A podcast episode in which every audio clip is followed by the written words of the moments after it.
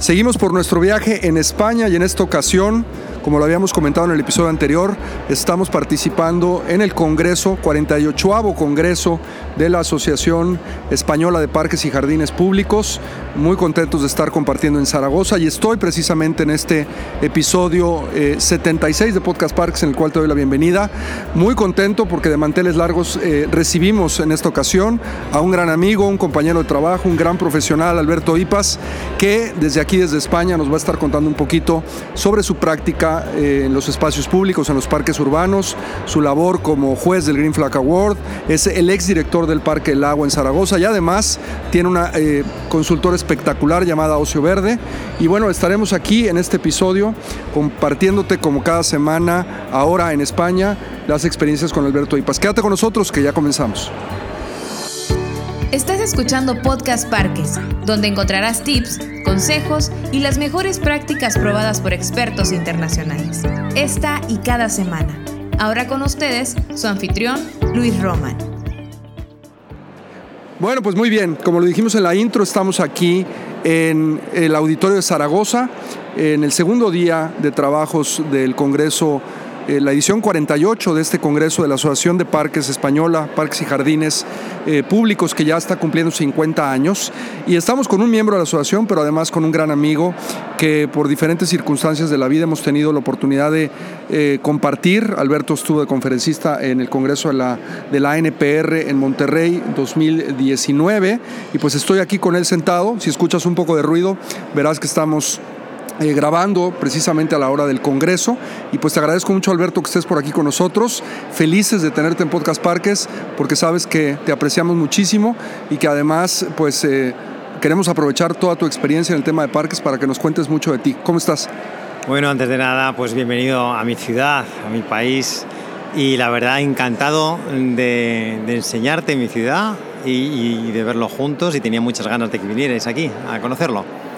Nosotros también, Alberto. De hecho, ayer Alberto me hizo el favor de darme un tour privado especial por el Parque del Agua, eh, preparó unas bicicletas eléctricas y recorrimos casi las 120 hectáreas del Parque del Agua, aprendiendo un poquito de eh, una de las casas de Alberto, porque tiene varias eh, en el tema profesional. Y bueno, pues Alberto, yo creo que hay que empezar este podcast, este episodio 76, preguntándote quién es Alberto Ipas cómo eh, te metiste en la industria de los parques urbanos, de los espacios públicos eh, y un poquito de ¿Qué te ha dejado también esto? ¿no? Más adelante te quiero preguntar sobre estas experiencias en tu dirección eh, de un parque tan grande como el Parque El Agua que me contabas ayer en la bicicleta. Y a propósito te dije, me tienes que repetir todas las cosas del parque en el podcast porque hay cosas bien interesantes que quiero platicar contigo.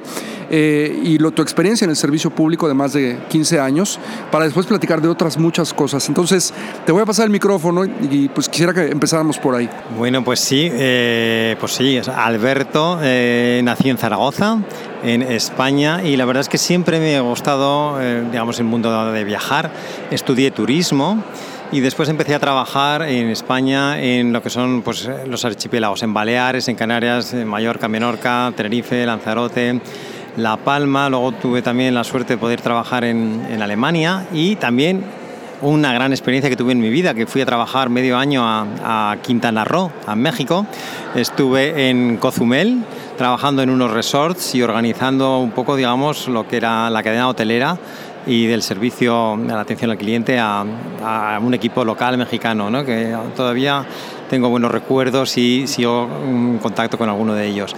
Y luego también estuve varios años en República Dominicana, en Punta Cana, eh, trabajando también en parques, en parques temáticos, también en parques con, con, animales, también alguna experiencia también por otros sitios, Indonesia, Australia, trabajando en, en zonas también de ranchos y de parques. ¿no?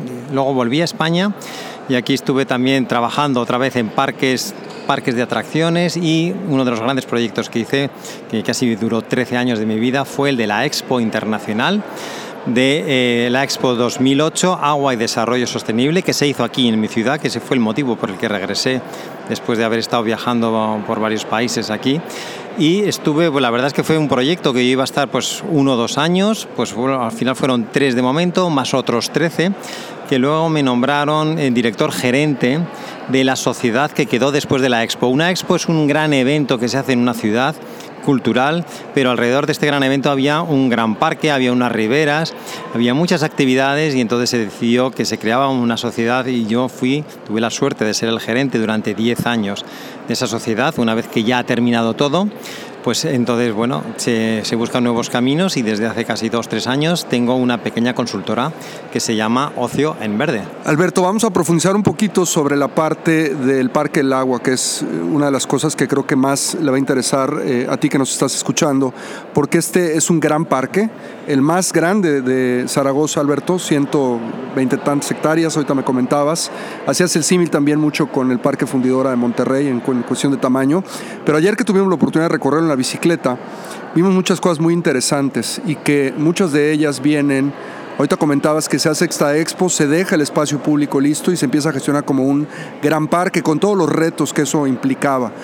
Pero se veía tu mano en el desarrollo del parque, en, sobre todo relación a la cuestión de la programación.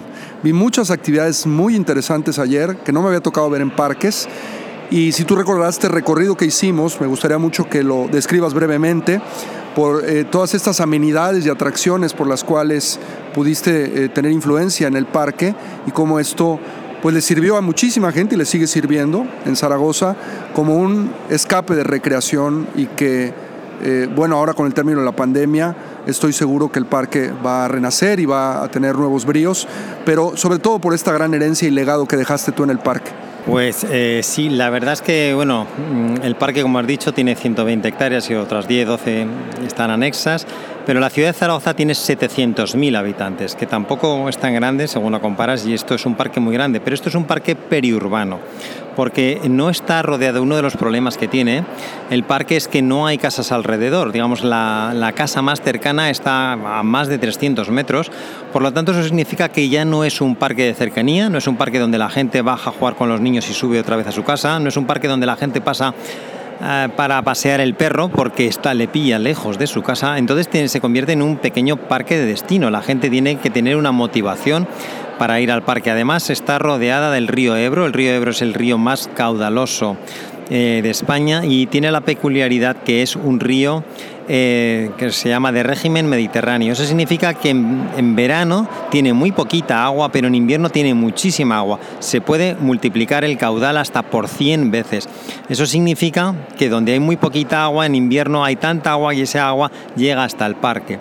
Eh, desde el primer momento eso ha sido uno de los condicionantes más importantes para diseñar el parque, porque no podías luchar contra el agua, sino que tenías que convivir con el agua. El agua está allí, el río está allí, por supuesto, ha llegado primero y está siempre para quedarse.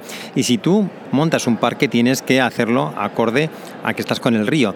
Entonces, una de las cosas más importantes es ese diseño que se hizo para convivir con el agua. El parque está rodeado por una pequeña, mm, digamos que es como si fuera una muralla, que es una mota, se llama, y por arriba es un camino elevado que cumple dos funciones. Lo primero, mm, protege de grandes avenidas y de la corriente del río cuando viene muy crecido, muy enfavorecido, para que, eh, que, ese agua que viene con corriente y que viene con arrastres no entre dentro del parque. Eso protege a la ciudad, protege al parque, también protege todas las instalaciones que están dentro. Entonces, una vez lo que se queda dentro del parque, digamos, queda a salvo de esa corriente de agua, aunque el parque se llega a inundar y está pensado para que se inunde por infiltración. Eso significa que el agua del feático va subiendo poquito a poco y entonces sube sin hacer daños y luego vuelve a bajar cuando ha bajado la fuerza del río y eso se produce dos o tres veces al año. Eso significa que de los 365 días, probablemente cinco, el parque esté inundado, pero está pensado para eso, por lo tanto, y apenas provoca daños. Entonces, esa es una de las cosas importantes. Una vez que ya luchamos contra, contra el agua, lo que tenemos que hacer es provocar digamos, eh, motivos para que la gente vaya al parque, porque si no, no mm, la gente no iría, porque está un poquito lejos. Entonces, ¿qué es lo que se hace? Pues se plantean en torno a 30 actividades. En un principio pensamos 5 o 6, pero luego 7, 8 y al final, al cabo de los años, nos dimos cuenta que casi habíamos puesto 30 actividades diferentes, actividades muy diversas, como pudimos ver. Eh, ayer, por ejemplo, hay, yo creo que de, cabeza no me las sé todas, pero son todo, por ejemplo, hay unos huertos urbanos, la gente puede alquilar un huerto, cultiva sus tomates, sus ajís, sus pimientos allí y entonces tiene un espacio. Hay un gimnasio, hay un campo de golf de prácticas pequeñito, un par 3, hay, oficinas públicas también, hay hasta una residencia de mayores, hay pistas de pádel, que es como un tenis pequeñito, hay pistas de fútbol que se alquilan, de futbito, de, de césped artificial, hay alquiler de kayaks, de cisnes, hay trenecito eléctrico, hay un canal de aguas bravas, hay terrazas, hay bares, hay restaurantes, las bodas públicas que se celebran en la ciudad de Zaragoza antes se hacían en el centro de la ciudad, en el ayuntamiento, pero eso causaba problemas. Era un sábado, la gente iba, unos a pagar la multa, otros había una acelerada contra el alcalde, unos que se casaban, pues era un follón. Entonces al final se hacía en el parque rodeado de flores, que es un sitio bien bonito.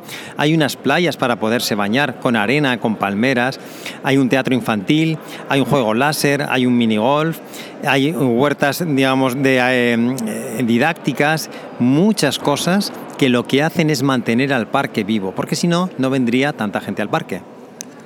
Sí, y una de las cosas que más me llamó la atención, y por ahí te dejaremos las fotografías que tomamos Alberto y yo en el recorrido con la bicicleta para que las puedas ver, es un área eh, natural protegida donde ustedes lograron crear una mini eh, área ¿no? de, biodiversidad, primero para las aves, pero después para los reptiles. Cuéntanos un poquito de esta idea que me gustó mucho, sobre todo eh, como, muchas otras que acabas de mencionar, esto de las bodas me pareció fantástico. La cuestión, eh, tenían inclusive un pequeño, pues no hípico, pero sí también una zona de caballos muy interesante, un parque extremo, en fin, muchas cosas. Pero esta parte de las aves me pareció también muy buena, Alberto. Bueno, pues la parte de las aves también sale de la manera de la gestión. O sea, yo era el encargado de gestionar todo eso y evidentemente se gestiona con recursos limitados. No hay dinero para pagar todo a veces, eh, aunque podamos estar en un parque muy bonito. Entonces, esto es una pequeña isla, pero que quedaba en el centro, en el centro del parque, 7.000 metros, pero esta, esta isla, pues llegaba gente, a veces mm, los chicos jóvenes manchaban, tiraban latas, eh, se manchaba, luego había que pagar allí, digamos, los, los bancos, barnices, mantenimiento, farolas y dijimos, bueno, bueno, vamos a, vamos a cambiar. Esta isla se cierra porque era solo con unos, un acceso de una pasarela y entonces con material de reciclaje lo que hicimos es reconvertirla en una isla de biodiversidad. Pusimos con maderas mm, viejas reconvertidas postes hincados y casitas de diferentes aves para que vinieran a anidar. Luego pusimos también, eh, digamos, diferentes camiones, casi digamos un camión entero o dos de arena para que otras aves anidaran, ladrillos rotos y sueltos para que los reptiles pudieran criar y en ese momento esa isla se cerró. Eh, dejábamos de gastar en mantenimiento de luces, de barnices, de limpieza, de jardinería y esa isla eclosionó llena de vida patos, ánades, cisnes, etcétera, empezaban a anidar en un sitio que estaban tranquilos, no había perros que les molestaron, no había gente, no había basura. Y eso eh, fue una eclosión de vida. Incluso luego nos dimos cuenta, al cabo de los dos, tres años, que había, hay aves migratorias que vienen del norte de Europa, de la zona de Polonia, de Alemania, y van camino a África y paran durante una semana en el parque, se alimentan de insectos, cogen fuerza y siguen volando hasta África, una cosa que nosotros no sabíamos y la verdad es que tampoco se hizo pensando en eso. Pero es que cuando vino gente especialista en ornitología nos lo dijo que teníamos una isla de biodiversidad y nosotros sin saberlo. Bueno, pues son pequeñas cosas que salen de tratar de ahorrar a veces en la gestión y tratar de simplificar, porque no por ofrecer las 120 hectáreas abiertas al público la gente las tiene que utilizar, pues a veces se quita alguna hectárea, pero se le da en favor de la biodiversidad.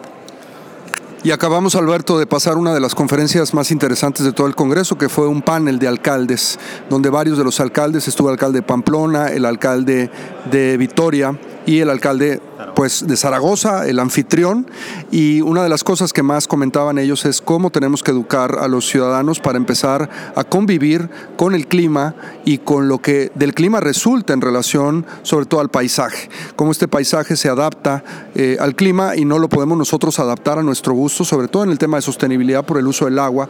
Y este ejemplo de esta isla de biodiversidad de las aves y los reptiles es un ejemplo de vida silvestre, de vida salvaje dentro de un parque urbano que no solamente hace reflexionar a chicos y grandes, a los niños, a los adultos de la importancia de esto, sino mantiene un espacio también con bajo mantenimiento o nulo mantenimiento, pero además pues muy apropiado para la creación de vida.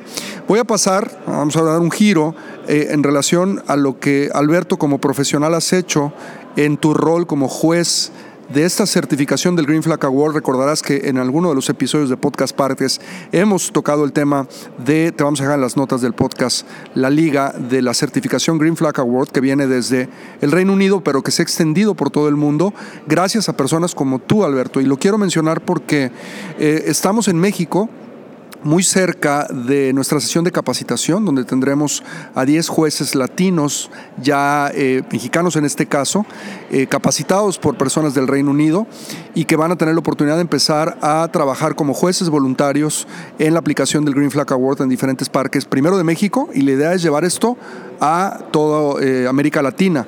Y me acuerdo que una vez que platiqué contigo hace varios años, que hablábamos del Green Flag Award, me decías, Luis, esta es la mejor oportunidad para que los parques en nuestras ciudades eleven sus condiciones, sus parámetros, eh, sus estándares y no los bajen nunca más, porque se vuelve un tema importante político y de reconocimiento para una ciudad y para un parque.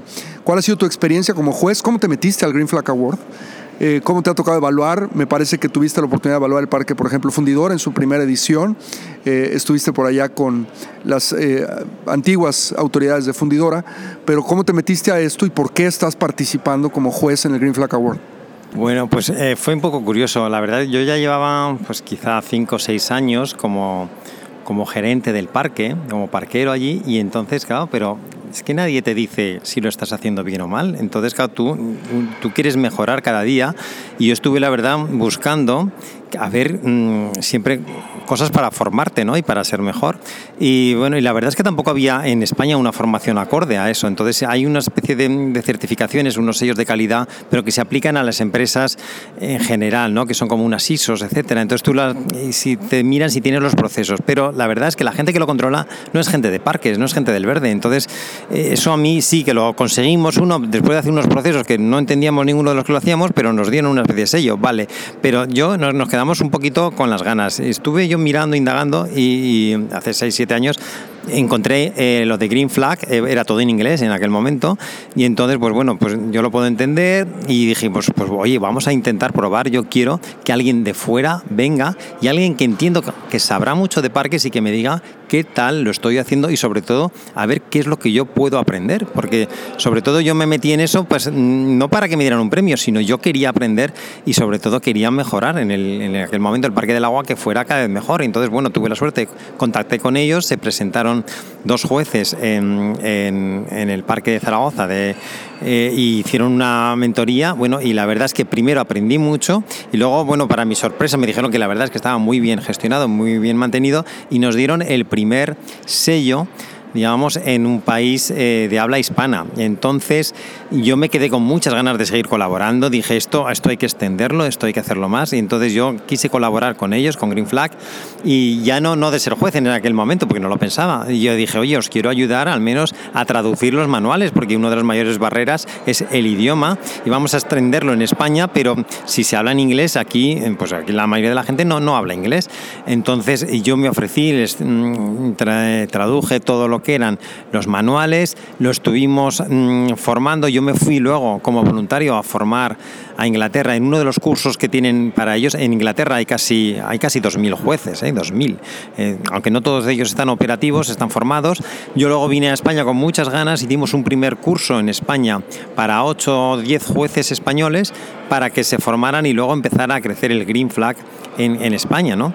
Eh, entonces, pues bueno, yo la verdad que lo hacía, yo creo que puedo hablar cosas buenas, es una, es una asociación sin ánimo de lucro y estás allí para aprender, sobre todo, y te va a gestionar y te va a controlar, que no te controla, te va a ayudar otra persona de parques que es como tú, tiene tus mismos problemas, es alguien que está gestionando parques, que no es alguien que ha salido de una eh, consultora que viene con un traje, con, un saco y te, y te, viene a decir cosas que no entiende. No, es gente como tú, tiene los mismos problemas que tú y entonces te da soluciones. Por eso entonces nos gustó y tuve la, suerte de seguir colaborando con, con, Green Flag y bueno, pues eh, sí, verdad, tuve la, la mesa suerte y desde aquí mando un abrazo a la gente de fundidora, pedazo de parque, aquí se dice pedazo de parque brutal, increíble parque de fundidora, me encantó me encantó. Yo pensaba que este Parque del Agua estaba muy bien.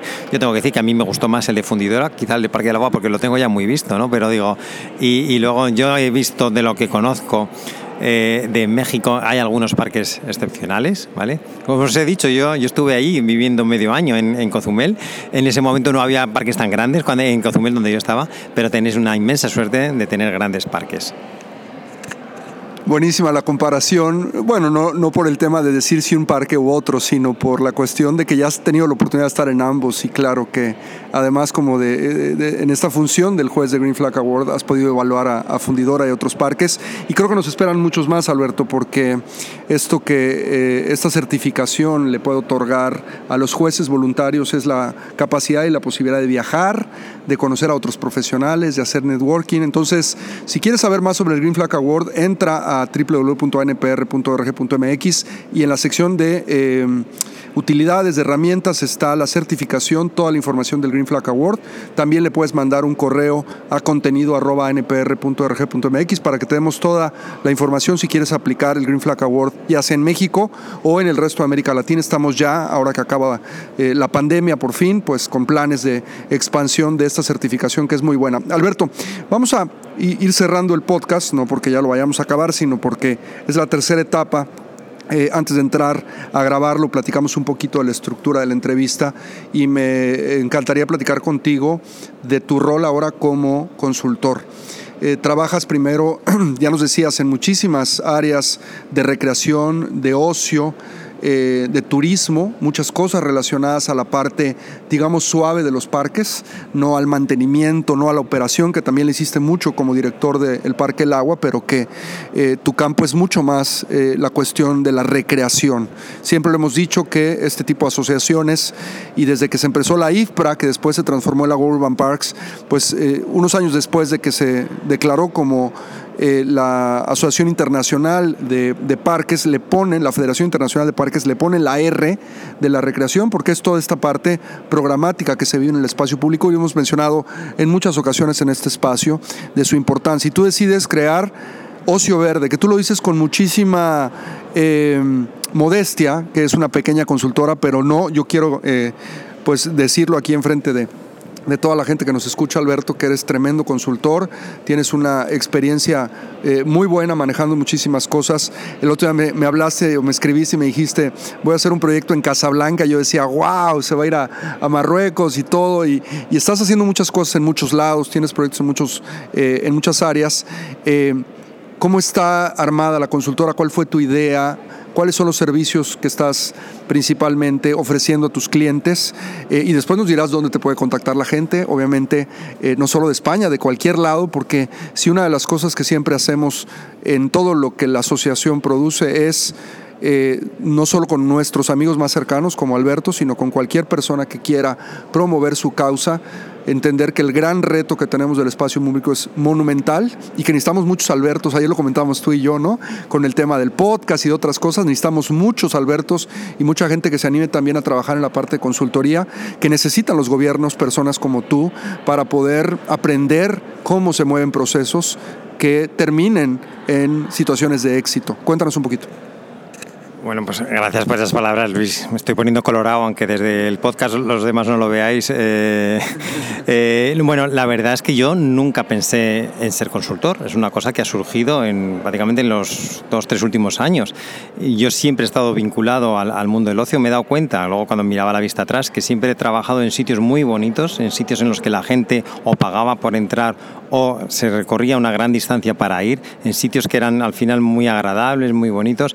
Y, y la verdad, en, varios países y en diferentes épocas. Y entonces eso significa, y además en diferentes puestos de trabajo. Y sobre todo vas mirando y vas aprendiendo de cosas. Y sobre todo vas aprendiendo cosas que quizá no se deben de hacer. Y, la consultora nace de ver errores que se repiten y digo, pero vamos a ver, ¿cómo, cómo esto puede eh, producirse otra vez este fallo? Y a veces viene eh, pues por, por diseños de igual de gente que no ha estado eh, digamos, gestionando un parque, porque entonces tú a veces ves un parque y luego no puede pasar la gente, mm, hay unos embudos, eh, están ubicados los árboles en un sitio donde eh, mm, no, deben de ser, hay zonas infantiles apartadas de la, o cercanas a alguna zona de riesgo, y entonces hay muchas cosas, y luego hay parques que a veces son muy bonitos, pero luego no se promocionan, la gente no va porque no puede hacer actividades o porque no están bien pensados y bien diseñados para las actividades. Entonces, digo, con todo esto y luego también con las últimas cosas que he ido aprendiendo en los últimos años, digo, bueno, pues voy a tratar de volcar eso y bueno, la verdad he tenido la suerte, sí, de, de ir trabajando, ¿no? También Sí, tuve la suerte de trabajar eh, en un parque en Bolivia, en Marruecos, en Casablanca, y luego también en, en diferentes puntos de España. Ahora estoy también detrás de algún proyecto en Colombia sobre todo es poner un poco de sentido común y, hacer que los parques en su mantenimiento cuesten menos, porque es que a la hora de construir un parque va a costar el mismo dinero si lo haces bien que si lo haces mal, pues entonces vamos a pensar para hacerlo bien, porque luego un, cambio en, en, unas cosas de diseño al inicio que va a costar el mismo, pueden ser cientos de miles de ahorros en los siguientes años, y es que eso se paga enseguida, se paga solo, ¿no? Entonces, y sobre todo los parques antes eran para contemplar para pasear. Si miráramos los parques de principio del siglo XX, están para pasear y, y pasear, ver y ser vistos. Ahora están para participar. Los parques son de la gente, son para jugar, para hacer actividades, para correr, para saltar, para utilizarlos. Puede haber un concierto, una carrera, etcétera, pero tienen que estar diseñados para eso. Hay parques que sí que pueden soportar mucha presión y hay parques que no deben de soportarla. Y hay que saber qué tipo de parque se puede gestionar, cómo debe de hacerse y son muchos matices y muchas veces eh, para que no se aprenda solo a base de cometer errores, ¿no? Entonces muchas veces cuando voy a algún proyecto siempre la gente me pregunta, oye, ¿cómo ves esto? Y es que en un primer vistazo ya haces, haces pim pam pum y ves tres cosas que tú las ves claras, dices, pero ¿cómo no lo han visto? Y entonces en ese momento, bueno, pues es que se acaba de ahorrar en ese momento, en esa construcción de parque, un millón de euros. ojalá me los pagaran y decir, bueno, como me los hemos ahorrado, te lo vamos a dar. Esas cosas no pasan, ¿no? Pero ojalá. Pero bueno, pero es una cosa, mm, la verdad, bonita de ver, sobre todo en la parte de la consultoría. Ahorita nos contarás dónde te pueden ubicar las personas para que nos des tu página web, que la he navegado, tu correo electrónico y todo, pero me gustaría nada más profundizar un poquito en relación a a esto de eh, que decías ahorita comentar el asunto del mantenimiento y la operación y el diseño del parque en función de su uso. Una de las cosas que más estamos tratando de cambiar desde asociaciones como la NPR, pero muchas otras que existen en el mundo y lo hemos comentado en este espacio, es ampliar también el horizonte y la visión de lo que es el espacio público a partir de su uso y cómo es importante eh, platicar con la comunidad, entender cómo la comunidad es la experta en la parte de diseño participativo, cómo los planes maestros tienen que estar anclados también a esta parte de la sostenibilidad y cómo realmente aprovechar el diseño. Tenemos, creo, un divorcio o todavía no nos casamos entre diferentes disciplinas y carismas, eh, profesiones para conjuntar un buen proyecto de espacio público. Igual tu rol como consultor muchas veces es como de maestro de orquesta, ¿no? Y estás tratando de poner de acuerdo a una municipalidad, con un constructor, con la gente que diseña el parque, porque mucho de lo que haces tú es precisamente indagar sobre este tema del ocio, es decir, de la parte del uso del espacio y cómo esto, si no se hace bien, Alberto, terminamos en pesadillas después, ¿no? Porque el parque eh, no se utiliza, que eso es lo peor que le puede pasar, o se utiliza mal, eh, o a final de cuentas cuesta muchísimo mantenerlo, y porque no se mantiene, y es el círculo vicioso, está en malas condiciones y por eso no se usa. Sí, sí, además una de las premisas claras dices, un parque inseguro no es un parque que esté poco iluminado, sino es un parque sin gente. Un parque sin gente la verdad es que automáticamente se convierte en un parque inseguro. ¿Qué es lo que tienes que hacer para que vaya gente al parque? Pues hacer cosas agradables, hacer cosas, digamos, em, bonitas para que la gente se sienta a gusto, se sienta bien. Por eso esas partes de ocio en verde lo que se hace es poner actividades, lo que estábamos hablando del Parque del Agua, que fue, digamos, una prueba piloto a gran escala que se puso aquí, que luego han ido copiando otros, otros parques, otros sitios. Eh, todas esas actividades que habíamos dicho, de, la hípica, de los huertos, del gimnasio, del teatro, de las bodas, etcétera, generan un tráfico de gente que va hasta allí pero es que ya no es solo eso, sino que es que el ayuntamiento normalmente tiene que mantener el 100% del parque, pero donde empiezas a poner actividades como el golf, como la épica, como los huertos, donde hay una valla que hay alguien gestionando, el ayuntamiento ya no entra a gestionar. Por lo tanto, hay otra persona que lo está pagando. Entonces, hay un primer ahorro. El segundo es que esa persona que tiene un negocio y que está ganando dinero, además paga un dinero. Por lo tanto, el ayuntamiento pasa de gestionar menos metros cuadrados y además ganar más dinero por el mismo sitio y luego una tercera que viene derivada. como viene más gente, la gente se lo pasa mejor, además hay más seguridad y la gente lo utiliza más y hay menos roturas, hay menos vandalismo. Y entonces eh, eso es al final un círculo vicioso, pero de la buena manera, no de la mala manera que la gente no va, las cosas se rompen, la gente deja de ir, las cosas se rompen, al final queda abandonado. Es al revés. La gente va porque hay cosas que hacer, como hay cosas que hacer, hay negocios, como hay negocios van pagando un alquiler, van pagando un alquiler y además el ayuntamiento mantiene menos. Es eso lo que hay que tratar de romper y llegar hasta allí. Con eso terminas de redondear, Alberto, este tema tan importante que siempre lo hablamos en este espacio, de poder entender eh, cómo realmente la gestión lleva hacia la utilización total del espacio público con un sentido total de, de sostenibilidad y de gestión. Estos modelos integrales de los que hemos hablado y de cómo necesitamos romper estos paradigmas y utilizar el parque de otras maneras para que también le ayudemos a las municipalidades, a los ayuntamientos a tener eh, más ahorros y también más recursos. Bueno, primero Alberto, antes de cerrar con la pregunta eh, final, te quiero eh, pedir que nos digas dónde encontramos Alberto Ipas, tu página web, tu correo electrónico. Sí, pues es facilito, es alberto.ipas.ocioenverde.com y si no podéis mirar en www.ocioenverde.com. Bueno, ahí está la página, ahí está la página de Alberto, su correo electrónico. Échate un clavado en Ocio en Verde para que puedas ver todas las cosas que Alberto está gestionando como consultor. Estoy seguro que te van a sorprender. Y Alberto, para cerrar un poquito este podcast, agradecerte que me hayas recibido en tu casa, en el Congreso también aquí de la de la Asociación de Parques en el Parhap, que pues aprovechamos para mandarle un saludo a Fran Bergua, a Félix, a Gavino, que ha hecho un trabajo extraordinario, y a toda la gente eh, bellísima que nos recibió y que nos ha tratado con muchísimo cariño. Un congreso espectacular, en una ciudad espectacular, con gente tan buena como, eh, pues como todos los que acabo de mencionar y como tú. Eh, defínenos un poquito qué sería para ti el éxito, sobre todo dentro del mundo de los parqueros, ¿no? Sí, pues sí, te iba a decir, no sé cuál es la clave del éxito, pero sé que la clave del fracaso es tratar de agradar a todo el mundo. Esa frase no es mía, que es de Woody Allen. Pero bueno, en el mundo de los, de los parques, pues yo creo que el éxito fundamentalmente es que el parque se utilice.